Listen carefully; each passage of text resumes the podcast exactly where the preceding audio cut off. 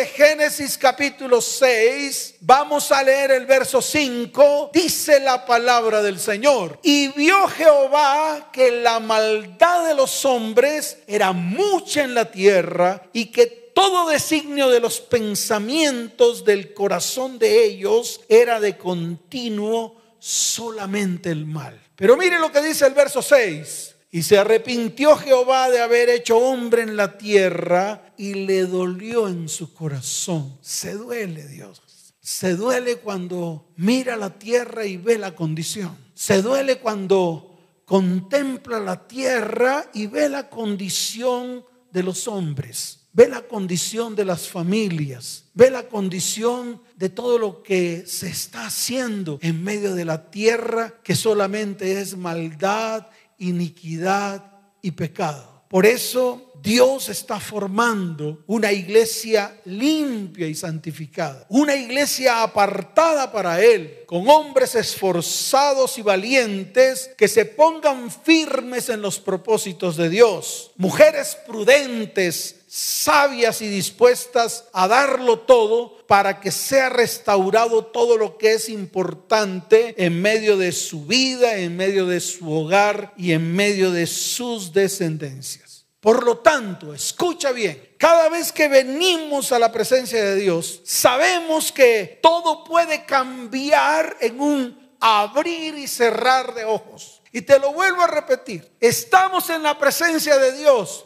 Hoy puede suceder algo muy grande para tu vida, tu casa, tu hogar, tu familia y tu descendencia. Así que espéralo. Pero mientras lo esperas, tienes que seguir accionando. Tienes que seguir creyendo que Dios lo va a hacer. Por eso en este tiempo el Señor está tocando las puertas de nuestro corazón. Escucha esto el que cambió la historia del mundo, quiere también ser parte de la historia de tu vida, con el único fin de hacer todo de nuevo. El problema radica en que no queremos soltar lo que ha traído destrucción a nuestra vida, hogar y descendencia. Seguimos cargando ese peso de las consecuencias del pecado, la maldad y la iniquidad. Por eso es el tiempo de entregarle tu vida a Dios él hará de tu vida una nueva vida. Él te ayudará a escribir una nueva historia. En el libro de Segunda de Corintios, capítulo 5, verso 17, está la palabra. Yo quiero que vayas allá. Y no solo que vayas allá, que se la muestres a tus hijos,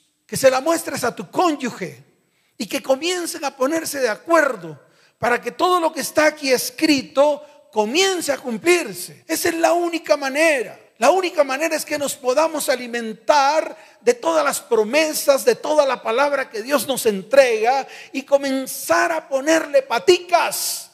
Póngale patas a la fe. La fe sin obra no es nada. Así que póngale patas, comience a caminar en lo que Dios ha declarado a través de su palabra. Mire lo que dice Segunda de Corintios capítulo 5, verso 17. Dice la palabra del Señor. De modo que si alguno está en Cristo, nueva criatura es, las cosas viejas pasaron, he aquí todas, no unas cuantas. Mire, Hoy usted no va a apuntar a unas cuantas cosas, va a apuntar a todas las cosas, a todas aquellas cosas que Dios quiere hacer en medio de su vida, en medio de su casa, en medio de su hogar, en medio de su descendencia. Y este es el tiempo. No nos vamos a quedar ahí, porque ya estamos cansados de quedarnos en lo mismo, ya estamos cansados de quedarnos en las mismas situaciones que hemos vivido por años y años y años y años, y ya es suficiente. Reaccione, diga,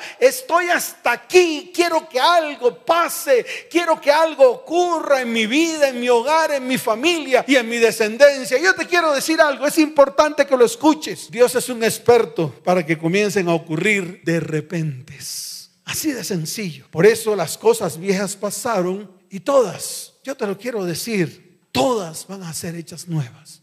Todas. en todas las áreas de tu vida, en el área espiritual, en el área emocional, en el área física, en el área sexual, en el área económica, en todas las áreas, Dios quiere hacer algo nuevo y quiere comenzar hoy. Y te lo vuelvo a repetir, no va a comenzar mañana. No, ya no postergues más. Ya basta de estar postergando lo que Dios quiere hacer. Él lo quiere hacer hoy. Por eso en el libro de Génesis capítulo 6, verso 5 que ya lo leímos, quiero reiterarlo, la palabra dice que Dios vio que la maldad de los hombres era mucha en la tierra y que de la mente de ellos solamente emanaba el mal. Y en el verso 6 afirma que se arrepintió de haber hecho hombre en la tierra. Yo quiero que escuches esto. Escucha con atención, ponle la lupa. Dios no pensó en restaurar al hombre. Dios no pensó eso. Él pensó en raerlos. No pensó en remendarlos. Pensó en acabarlos. ¿Para qué? Para que viniese una nueva generación que creyera en Él. Y eso es lo que está haciendo en estos tiempos.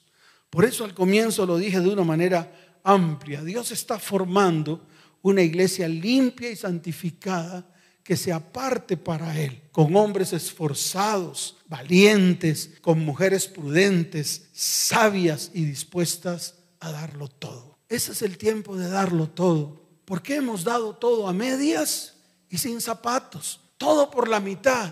Ya me cansé de esperar, pastor. Ya me cansé de hacer, pastor. Esto no va a pasar nada, aquí no ha cambiado nada. Mi cónyuge sigue igual, mis hijos siguen igual pues de ahora en adelante vas a comenzar a esperar en lo que Dios ha dicho a través de su palabra que va a hacer en medio de nuestras vidas, en medio de nuestra casa, en medio de nuestro hogar y en medio de nuestra familia. Por eso Jesús en el libro de Mateo capítulo 9 verso 16, la palabra dice, lo que ocurrió en Génesis, Jesús lo reiteró en Mateo, capítulo 9, verso 16. Ahí lo reiteró, mire lo que dice la palabra. Nadie pone remiendo de paño nuevo en vestido viejo, porque tal remiendo tira del vestido y se hace peor la rotura. Por eso en Génesis Dios no pensó en remendar a los hombres. No pensó en eso. Dios no pensó en ningún momento en restaurarlos. Dios pensó en raerlos, en hacerlos de nuevo. Y lo hizo. Lo hizo porque Él vio a un solo hombre que era justo ante sus ojos y a él le encomendó la tarea de hacer un arca y de que él entrara al arca y los animales entraran al arca. Dice la palabra que toda carne, escuche porque es importante que entienda el trasfondo de esto, dice que toda carne fue corriendo al arca. Me imagino fue corriendo al arca a ver si tenían una oportunidad de poder subir en ella. Y sencillamente dice la palabra que Dios cerró el arca. Así de fácil. La puerta del arca se cerró y ya no entró nadie más. Pero sabe una cosa, hoy quiere darnos Dios una nueva oportunidad y quiere darnos un nuevo comienzo. Él quiere hacernos de nuevo. Ya basta de convertirnos en cobardes, ya basta de convertirnos en tolerantes con el pecado, la maldad y la iniquidad. Ya basta de perder en todo tiempo la autoridad. Ya basta de estar perdiendo las convicciones cristianas. Ya basta de estar en medio del desorden. Ya basta de estar en medio de divisiones. Ya basta de estar en medio de destrucción familiar. Estamos destruyendo el futuro de nuestra descendencia si seguimos así. Si usted hoy no se afirma déjeme decirle algo, que usted está destruyendo el futuro de su descendencia. Ahora le voy a hacer una pregunta. ¿Cuántas personas cree usted que va a ser su descendencia? De pronto tú dirás, pastor, una, porque tengo una hija o tengo un hijo. No, escuche, si usted tiene un hijo, su descendencia por lo menos por debajo de él son 60. Y se lo vuelvo a repetir, 60 personas que una sola influencia, una sola influencia a 60 personas. Lo influencia espiritual, física, emocional, económica, sexual. Por eso déjeme decirle algo, cuando usted trae iniquidad, maldad y pecado en medio de vidas, hogares, familias y descendencias, escuche bien, se está llevando por cada hijo que tenga, por cada descendencia que tenga, 60 personas. Entonces, no sé cuántos hijos tiene, dos, tiene tres, tiene uno con uno, otro con otro, otro con otro, y son tres. ¿Y sabe qué está haciendo? Está llevándose por delante más de 180 personas que son su descendencia, sin saber cuántos hijos van a tener su descendencia. Estoy hablando de que cada uno tenga uno y que cada descendencia tenga uno. Pero usted se imagina cuando usted tiene tres descendientes y esos tres descendientes, cada uno tiene tres, y esos tres descendientes que tienen cada uno, tres tienen dos cada uno. Imagínese cuántas personas está influenciando usted por el solo hecho de abrirle la puerta a la maldad, al pecado a la iniquidad. Por eso tenemos que ponernos firmes. Por eso Dios nos está llamando. Por eso Dios hoy nos quiere abrazar. Por eso Dios hoy nos quiere levantar y quiere comenzar por ti. Mire, hay una palabra en el libro de Proverbios capítulo 24. Yo quiero que nos asomemos por un ratico allí. Proverbios capítulo 24. Vamos a leer desde el verso 30 hasta el verso 34. Y yo quiero que piense por un momento si esta palabra es la que se está ejecutando en su vida. Si lo que muestra esta palabra es la radiografía de su hogar, de su familia, de su descendencia o de su casa. Es solamente para que mire el reflejo, solamente para que se asome. Mire lo que dice la palabra. Pasé junto al campo del hombre perezoso ¿Sabe qué ha ocurrido aquí en la iglesia cuando vienen a consejería? Lo primero que uno le pregunta a las personas cuando vienen a la segunda consejería es, ¿ya hizo la tarea? Se rascan la cabeza. Es lo primero que hacen, se rascan la cabeza y dicen, no, pastor, es que de verdad he estado ocupado en otras cosas. De verdad me ha dado pereza ir donde esa mujer para restaurar a mis hijos. De verdad me ha dado cosa, me ha dado hasta temor. Siento pereza por eso, pastor. No sé si eso se está ocurriendo a ti, pero la palabra dice, pasé junto al campo del hombre perezoso y junto a la viña del hombre falto de entendimiento. Ese es el otro problema, la otra característica de el hombre, la mujer que no quiere hacer nada por sus descendientes, por su familia, por su vida. Quieren seguir avanzando en la vida tal y como están haciéndolo hasta ahora en medio de rituales, en medio de cristianismos baratos, en medio del evangelio del mundo, en medio de revueltos doctrinales, en medio de ritos y creen que eso les va a solucionar el problema. Yo te quiero decir algo, párate firme porque eso no va a ocurrir. ¿Y todo eso a qué te lleva? A algo que se llama falto de entendimiento. No eres una persona entendida delante de los ojos de Dios. Por eso la palabra dice, falto de entendimiento. Y es aquí que por toda ella habían crecido los espinos. ¿Qué es lo que se está viendo en este tiempo? Violencia intrafamiliar. En vez de que el hacinamiento o el encierro nos haya puesto a nosotros a buscar la paz, el perdón con los nuestros, buscar la sabiduría y comenzar a practicar la sabiduría en medio de nuestra casa, hogar, familia y descendencia.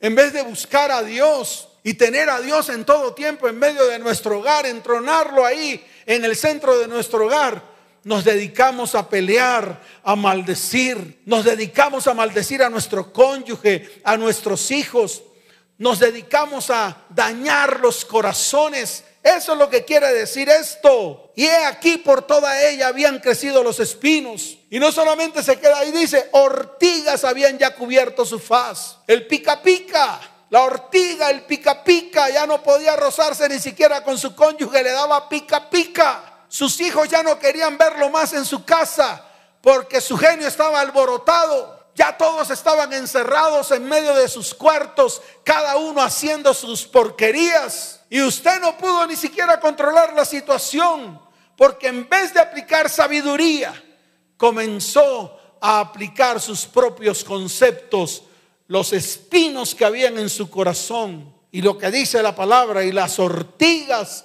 que se habían pegado a su cuerpo, que le habían dado alergia y rasquiña. Y dice la palabra, y su cerca de piedra estaba ya destruida. Oh, qué tremendo. Mire, en este tiempo los hogares las familias están sin protección espiritual. En este tiempo los muros están caídos y derribados. Y por eso cualquier cosa exterior puede entrar en una casa. Por eso puede entrar la maldición, la iniquidad y el pecado. Y el problema de todo esto es que definitivamente nosotros nos volvemos alcahuetes y permitimos que todo eso entre a nuestro hogar. Y cuando entra, sencillamente lo destruye. Así de fácil. Y lo dice el proverbista. Y dice el verso 32, miré y lo puse en mi corazón, lo vi y tomé consejo. Y entonces comienza a hablar de aquellas personas que no se quieren levantar, que no quieren trabajar y no quieren trabajar por algo eterno. Es que yo no te estoy diciendo a ti que trabajes por algo temporal. Comienza a trabajar por algo eterno. ¿Y sabe qué es lo eterno? Tu descendencia. ¿Sabe qué es lo eterno? Tu familia. ¿Sabe qué es lo eterno? Tu hogar. Tu apellido se va a perpetuar. ¿Entiende eso? Tu apellido no va a durar solamente los 60 o 70 años de vida que vas a tener. No, comienza a perpetuarse. Comienza a ir más allá de lo que incluso tus ojos pueden ver. Por eso tenemos que trabajar por lo que tenemos que trabajar. Por eso el verso 33 dice, un poco de sueño, cabeceando otro poco, poniendo mano sobre mano, otro poco para dormir. Y dice el verso 34, así vendrá como caminante tu necedad y tu pobreza como hombre armado. Y viene la destrucción. Y este es el reflejo de las familias de la tierra en este tiempo. Por eso tenemos que levantarnos. Por eso tenemos que anhelar que Dios ponga su mano en medio de nuestra vida, en medio de nuestra casa, en medio de nuestro hogar y en medio de nuestra descendencia. Ábrele tu corazón a Dios y permite de una vez por todas que Dios se introduzca en tu historia y que Él comience a partir de hoy a escribir una nueva historia. Pero escucha bien, Él no lo va a escribir si tú no eres el primero en tomar decisiones. Entonces, te insto en este tiempo a que tomes decisiones. Ahora, la pregunta es cómo hacerlo. ¿Cómo hacerlo realidad en nuestras vidas, en nuestro hogar y en nuestra descendencia? Lo primero, avivamos nuestra fe.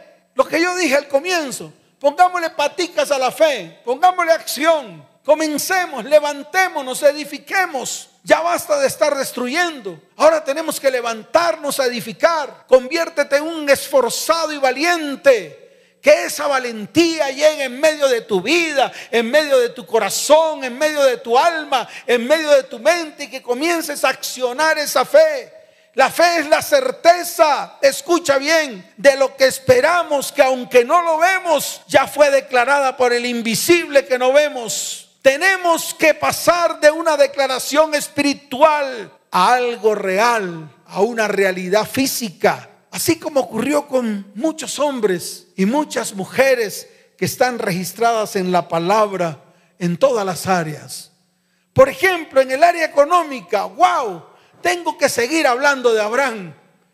Tengo que seguir hablando de Abraham porque a mí me parece tremendo que un hombre en medio de la idolatría, en medio del mundo en que estaba, Ur de los caldeos. Allí tenían dioses para todo, para todo. Mire, si quería que le fuera bien en el negocio, invocaban a un dios. Si quería que le fuera bien en la agricultura, invocaban a otro. Si querían que le fuera bien en la ganadería, invocaban a otro. Tenían todos los dioses del mundo. Y ahí estaba Abraham. Pero Abraham escuchó al invisible. ¿Y sabe qué es lo más importante? Escuchó al invisible y no solamente lo escuchó, sino que le paró bolas, le puso cuidado, le puso atención. Y no solamente le puso atención, sino que puso por obra lo que el invisible le dijo. Y déjeme decirle algo, Abraham fue prosperado y con él todas las familias de la tierra hasta alcanzó para Lot. La prosperidad de Abraham también tocó a Lot, para que usted lo entienda. Su prosperidad también va a tocar a sus hijos, a sus familiares, a sus descendencias. Así que no se quede quieto. Levántese si ya escuchó la voz de Dios. Si ya está escuchando la voz de Dios, si le parece tremenda esta palabra, pues levántese y comience a accionar en fe, porque Dios quiere hacer algo grande en su vida. También encontramos otra historia en Javes. Eso está en Primera de Crónicas capítulo 4. Mire lo que dice la palabra desde el verso 9 en adelante. Yo voy a leer la palabra para que usted la entienda. Dice la palabra que Javes, escuche, fue parido con dolor. tremendo. Fue parido en medio del dolor, por eso lo llamaron Javes. No le llamaron Javes porque sí, lo llamaron Javes porque nació en medio del dolor. Nadie sabe la situación que estaba viviendo su mamá, pero así nació, en medio del dolor. Y mire lo que dice la palabra. Y Javes fue más ilustre que sus hermanos. Escuche a pesar de que nació en medio del dolor, nació en medio de la ruina, nació en medio de la pobreza. Pero dice la palabra que fue el más ilustre. Y le voy a explicar por qué fue el más ilustre. Porque en el verso 10 está la palabra y dice, e invocó Jabes al Dios de Israel. Ah, qué bueno que hoy levantáramos nuestras manos e invocáramos al Dios de Israel, al Dios de Abraham, al Dios de Isaac y al Dios de Israel, al Dios de Jacob. Qué bueno que lo hiciéramos hoy. Así como lo hizo Jabes, invocó al Dios de Israel diciendo, oh, si me dieras bendición, oh, si me dieras bendición. La pregunta es, ¿cuántos anhelan bendición? ¿Cuántos anhelan esa bendición económica que tal vez en estos tiempos han perdido toda su economía? ¿Cuántos anhelan ser prósperos para bendecir a sus hijos y a sus descendientes? ¿Cuántos anhelan ser prósperos para darle la gloria y la honra a Dios y honrar a Dios con nuestros bienes? Ahí es donde está el meollo de este asunto. Javes invocó al Dios de Israel. Y déjeme decirte algo, ese principio doloroso, ese inicio en su vida doloroso, terminó en una vida próspera y bendecida. Y todo porque hizo la oración correcta en el momento correcto delante de la presencia de Dios. Fácil. Y Dios lo hizo así, en un abrir y cerrar de ojos. ¿Sabes por qué? Porque Dios lo hace. Él sabe hacer sus de repentes. Por eso hoy va a comenzar a traer a tu vida un de repente. En el área espiritual, con el fin de cumplir un propósito, pongo el ejemplo de José. Usted y yo conocemos la historia de José, que más que una historia es un propósito de vida para todo un pueblo. José, de 17 años, fue vendido por sus hermanos, pero en medio de esa venta, Dios le tenía un propósito para José. Fue llevado a la cárcel, pero allí en medio de la cárcel Dios le dio los dones de interpretar sueños. Y déjeme decirle algo, pasó de ser una persona en la cárcel a ser el gobernador de toda una nación.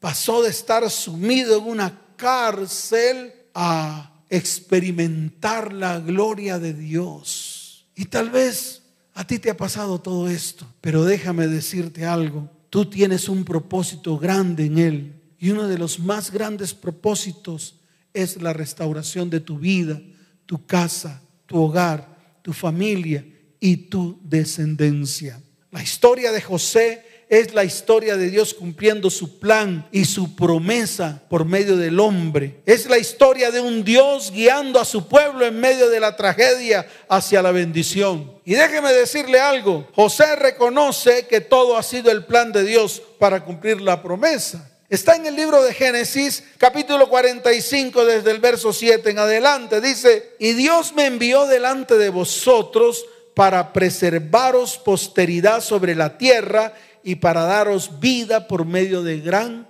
liberación. Ese es el verso 7. Qué tremendo. Y mire lo que dice el verso 8. Así pues, no me enviasteis acá vosotros, sino Dios. Qué tremendo plan. Lo que al principio parecía un plan funesto, macabro, horripilante, se convirtió en un plan de Dios glorioso y lleno de bendición. Y dice la palabra, sino Dios que me ha puesto por padre de Faraón y por señor de toda su casa y por gobernador en toda la tierra de Egipto. Qué tremendo. Qué tremendo cuando tú estás en los planes de Dios. Qué tremendo cuando tú permites que Dios se introduzca en tu historia para que Él comience a escribir la tuya, tu historia, y no que tú escribas tu propia historia porque déjame decirte algo, si tú escribes tu propia historia, las estás escribiendo mal, porque se ha torcido. Mas la historia que Dios escribe es una historia firme en él, para que tú lo entiendas. Moisés, tremendo Moisés, fue escondido por tres meses. Dios lo guardó, le dio la oportunidad de vivir porque tenía que cumplir un propósito. Y el propósito era libertar a la nación de Israel. A los 40 años y tras matar a un egipcio, Faraón quiso matarlo, por lo cual tuvo que huir a Madián. Allí duró 40 años más, haciendo una tarea que Dios nunca le dijo que hiciera. Comenzó a apacentar las ovejas de su suegro Jetro. Yo creo que tal vez tú estás haciendo algo que Dios no te ha mandado hacer. Y te lo digo, de pronto no te gusta. De pronto lo que estás haciendo, Dios nunca te lo mandó a hacer. Lo hiciste por gustico, lo hiciste porque se te dio la gana, lo hiciste por rebelde. Aunque tu mamá te decía, hija, no salgas, tú salías y te mofabas de tu propia madre y vinieron las consecuencias. Eso era lo que estaba haciendo Moisés. Cualquier cosa, cosas sin propósito, cosas sin destino. Y tal vez tú lo has hecho. Lo que haces es sin propósito y sin destino. Por eso tu vida está revuelta. Por eso no sabes para dónde vas. Por eso tu vida no tiene propósito. Párate firme. Ya basta. Ya basta de estar haciendo las cosas que Dios nunca te mandó hacer. Y las cosas importantes están destruidas en medio de tu vida, tu casa, tu hogar y tu descendencia. Pues párate firme, porque en algún momento Dios se te va a aparecer. No sé en qué, a Moisés se le apareció en una zarza ardiente. El ángel de Jehová se le apareció en medio de una zarza ardiente y allí le puso propósito y le puso destino. Y este es el tiempo en el cual Dios va a comenzar una nueva historia. Va a ser un nuevo comienzo en medio de tu vida, tu hogar, tu familia y tu descendencia. Cuando escuches la voz de Dios, cuando te pares firmes, cuando permitas que el ángel de Jehová te hable al oído. Y entonces tienes que tomar la decisión. No la postergues, no la dejes para más adelante, así como han dicho muchos hombres que han venido y muchas mujeres. Pastor, déjeme disfrutar la vida. Pastor, yo quiero disfrutar la vida. Me quedan todavía muchos años. Y yo siempre les digo, no creas que te quedan muchos años, porque en el momento que menos esperas, tu propósito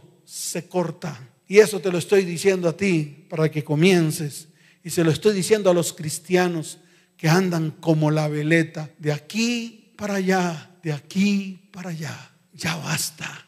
Párese firme y haga lo que tenga que hacer. Moisés al final cumplió el propósito. Se llenó de Dios. Dios mismo le dijo, tú serás Dios para Faraón. Y cuando Moisés entraba a la presencia del Faraón, hasta los egipcios le hacían venia porque lo veían como Dios. Qué tremendo propósito. Y él allá apacentando ovejas. Tú ahí haciendo lo que ni siquiera tienes que hacer y crees que ese es el propósito de tu vida. Andar en fornicación, en pornografías, en adulterios, andar en robos, en mentiras propósitos que no te van a llevar a ningún lado, propósitos que al final van a destruir todo lo que está en tu vida y alrededor de tu vida. Así que este es el tiempo y es el momento, hoy es el día. Mire, en el área sexual, para que usted lo vea en la palabra, lo hizo con María Magdalena. Está en el libro de Lucas capítulo 8, verso 2. Tremenda palabra, mire cómo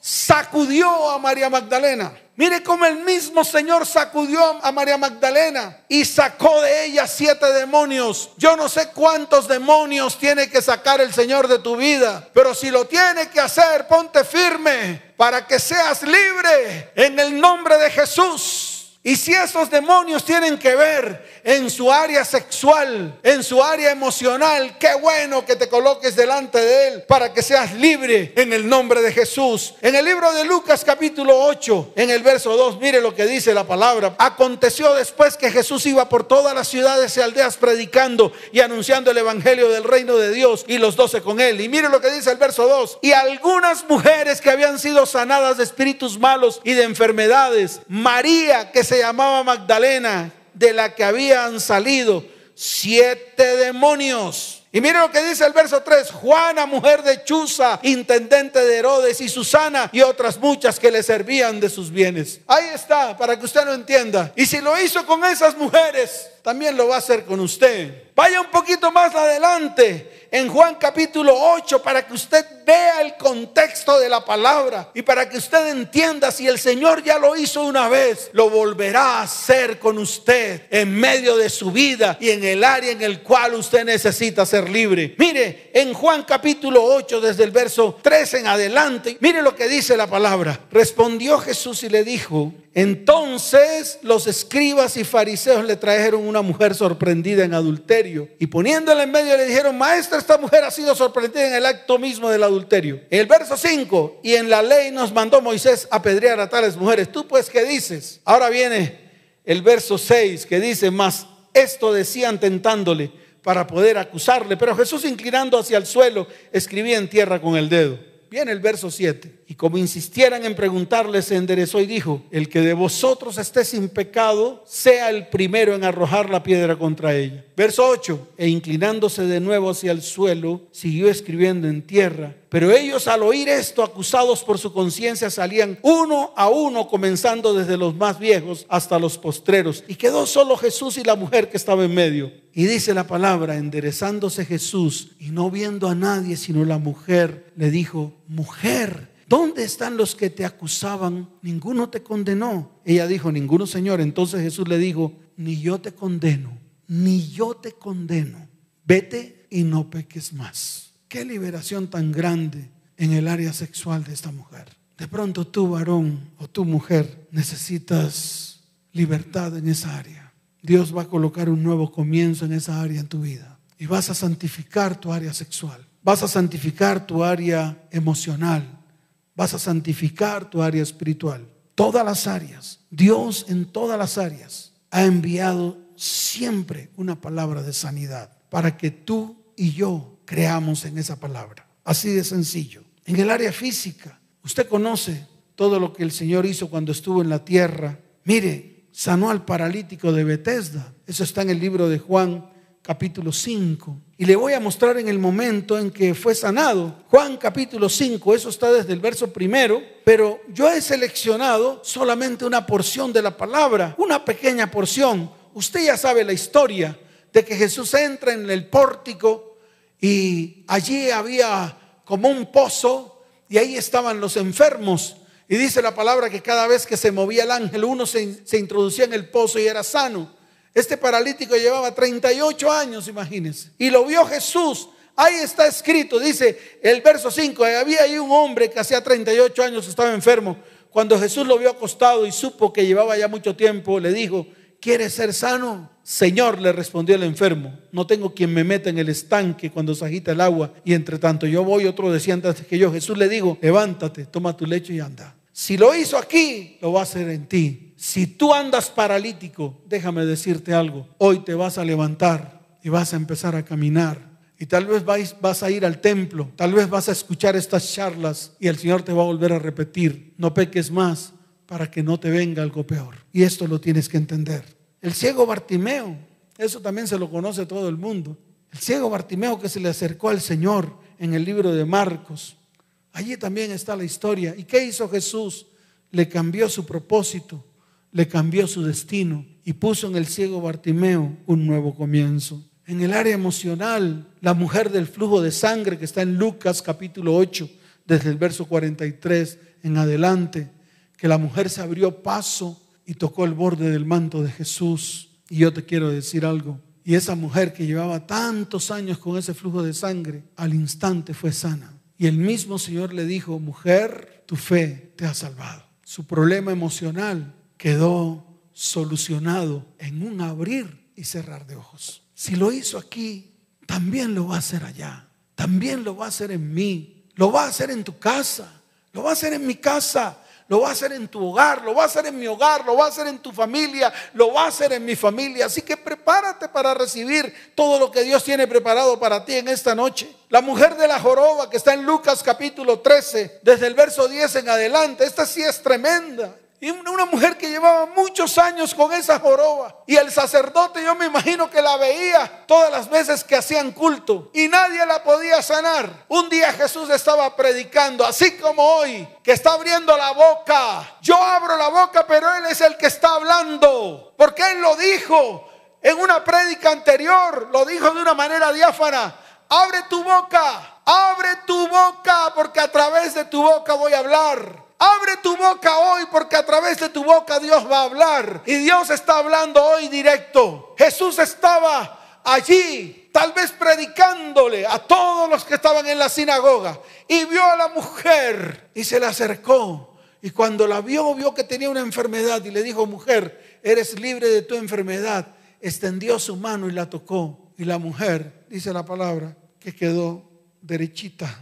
Hoy Dios te va a sanar esa joroba en la cual tienes esa carga emocional, carga tras carga, carga emocional en medio de tu vida carga emocional desde hace muchos años atrás. Carga emocional incluso desde el momento mismo en que fuiste concebido. Carga emocional en tu niñez. Carga emocional en tu juventud. Carga emocional. Y esa carga emocional ha hecho que camines encorvada o encorvado con todo el peso de la joroba. Hoy el Señor va a extender su mano y vas a enderezarte en el nombre de Jesús y toda la carga emocional será quitada de tu vida, tu casa, tu hogar, tu familia y tu descendencia y vendrá un nuevo comienzo en medio de ti porque Dios lo ha dicho y déjeme decirle algo, Él no es hombre para mentir ni hijo de hombre para que se arrepienta, Él lo dijo y lo hará. ¿Cuántos dicen amén? ¿Cuántos dicen amén? Dele fuerte ese aplauso al Señor, fuerte ese aplauso.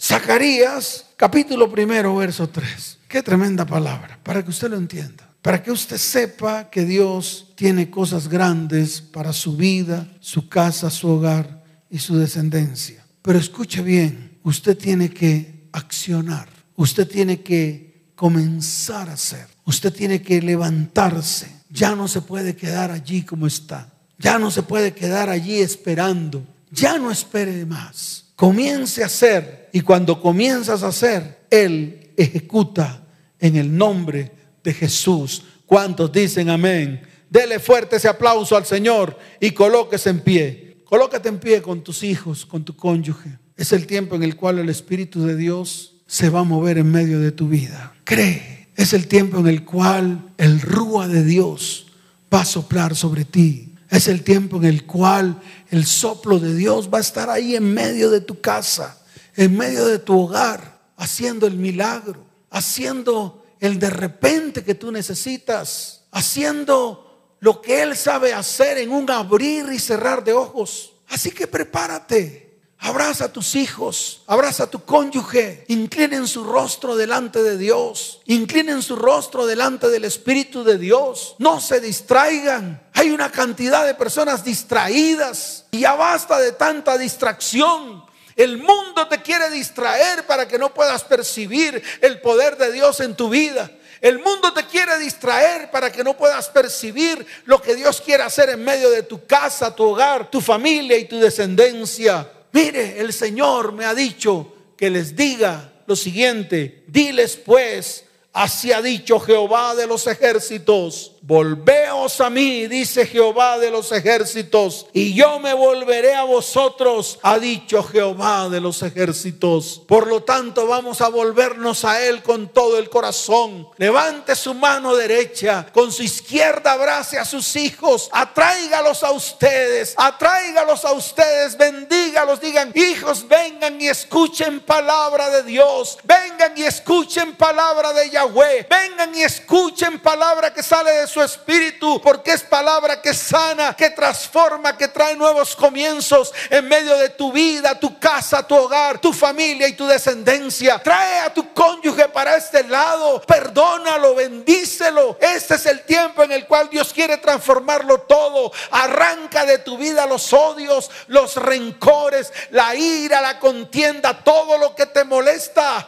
todo aquello que te da rasquiña, todo aquello que te da alergia. Ya basta de estar viviendo una vida en desesperación, una vida en la cual has dicho estoy hasta aquí. Ya no estés más hasta aquí porque Dios quiere traer un nuevo comienzo y hoy es el día. Levanta tu mano derecha y dile, Señor, así como me has mandado a decir a través de tu palabra, yo hoy me vuelvo a ti con todo el corazón porque tú lo dices Repite conmigo, dile Señor, tú lo has dicho. Tú has dicho, volveos a mí. Hoy me vuelvo a ti con todo el corazón. Hoy te entrono en medio de mi casa, mi hogar y mi familia y mis descendientes. Hoy rasgamos nuestro corazón y no nuestros vestidos Hoy nuestro corazón es circuncidado porque creemos en todo lo que tú vas a hacer en medio de nosotros. Hoy, Señor, me vuelvo a ti con todo mi ser. Hoy clamamos delante de ti, Señor, porque tú dices que si nos volvemos a ti, tú te volverás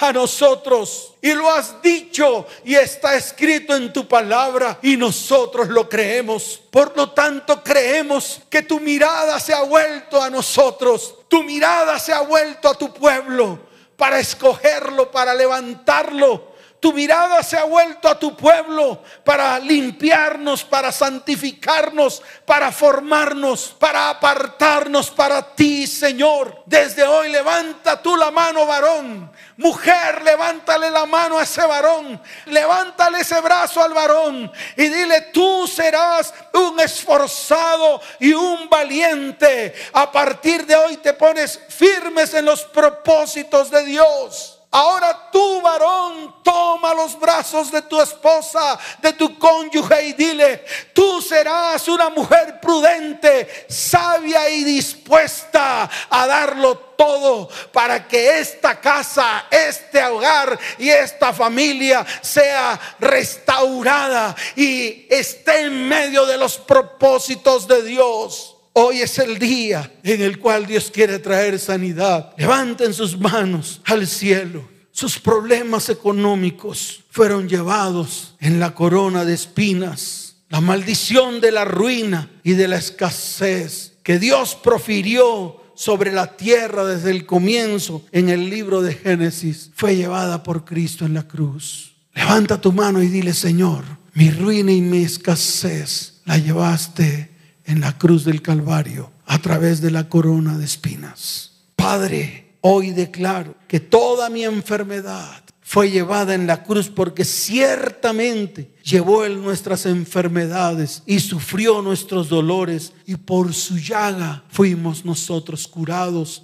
Por lo tanto, mi casa, mi hogar, mi familia es sana en el nombre de Jesús. Ninguna enfermedad tocará nuestra morada.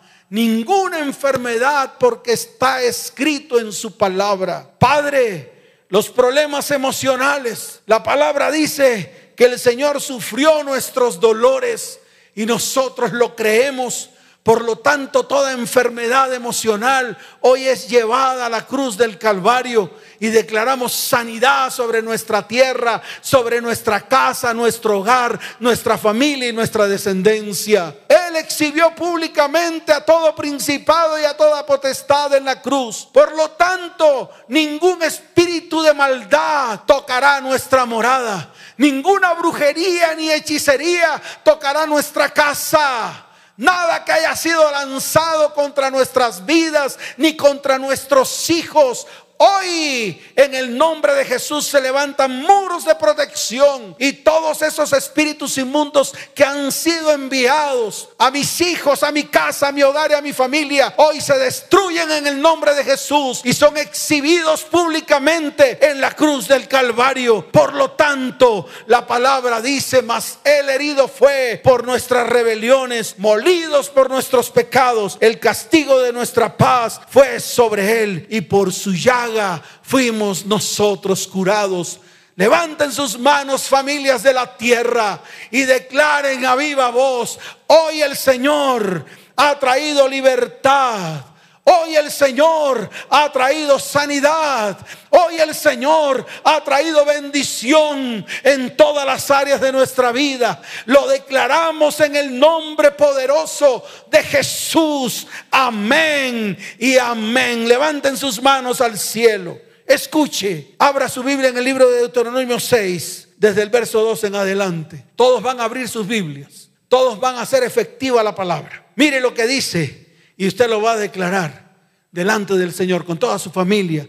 Y dígale, Señor, diga, Señor, hoy temo tu santo nombre.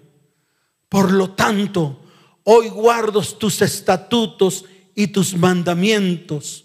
Hoy declaro que mis hijos, los hijos de mis hijos, todos los días de nuestras vidas proclamarán tu palabra porque nuestros días serán prolongados en bendición. Señor, hoy cuidamos de poner por obra todo lo que tú nos dices. Seremos obedientes para que nos vaya bien en la tierra que tú nos entregas, tierra de bendición, libre de toda maldición, para que nos multipliquemos, para que la bendición económica sea multiplicada en medio de nuestras vidas. Hoy declaramos que tú, Señor, uno solo eres y te amamos con todo nuestro corazón y con toda nuestra alma y con todas nuestras fuerzas. Y todas estas palabras yo se las repetiré a mis hijos y hablaré de ellas en mi casa. Hablaré de ellas cuando estemos andando en el camino, al acostarme y cuando me levante. Las ataré como señal, dígalo, en mi mano y estarán como frontales entre mis ojos.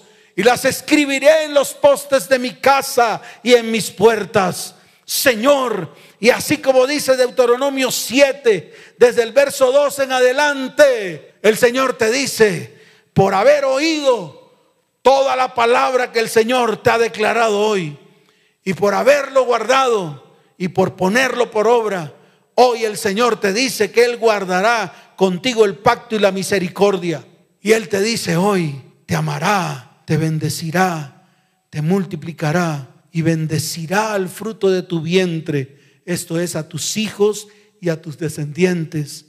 Bendecirá el fruto de tu tierra, bendecirá tus manos, bendecirá tu trabajo, bendecirá todo lo que hagas y te multiplicará. Y mire lo que dice el verso 14, que te lo dice el Señor hoy. Bendito serás más que todos los pueblos. Verso 15 dice, y quitará el Señor de ti toda enfermedad y todas las malas plagas de Egipto que tú conoces. No las pondrá sobre ti. Y viene esta declaración. Antes las pondrá sobre todos los que te aborrecen. En el nombre de Jesús. Amén. Y amén. Dele fuerte ese aplauso al Señor. Fuerte ese aplauso al Señor. Colóquese en pie. Tú de pronto que estás ahí que has venido por primera vez a una de estas transmisiones y que quieres entregar tu vida al Señor, levanta tu mano derecha y dile, Señor, yo te quiero conocer. Yo quiero que ese Dios que está escrito en la Biblia me busque y me encuentre, porque yo quiero ser transformado. Dile, Señor, escribe mi nombre en el libro de la vida y no lo borres jamás. Gracias, Señor. En el nombre de Jesús. Amén y amén. Toda la familia, levanten sus manos. Como pastor de esta iglesia, los voy a bendecir. Padre, bendice a las familias de la tierra. Te doy gracias por sus vidas. Señor, que en este tiempo esta palabra se haga verdad y vida en sus vidas. Señor, que ellos empiecen a ver con sus propios ojos todas las maravillas que tú vas a hacer en medio de nosotros a partir de hoy. Padre, guárdalos en paz Levanta muros de protección. Te lo pido Dios en el nombre de Jesús. Amén y amén. Dios los bendiga, Dios les guarde.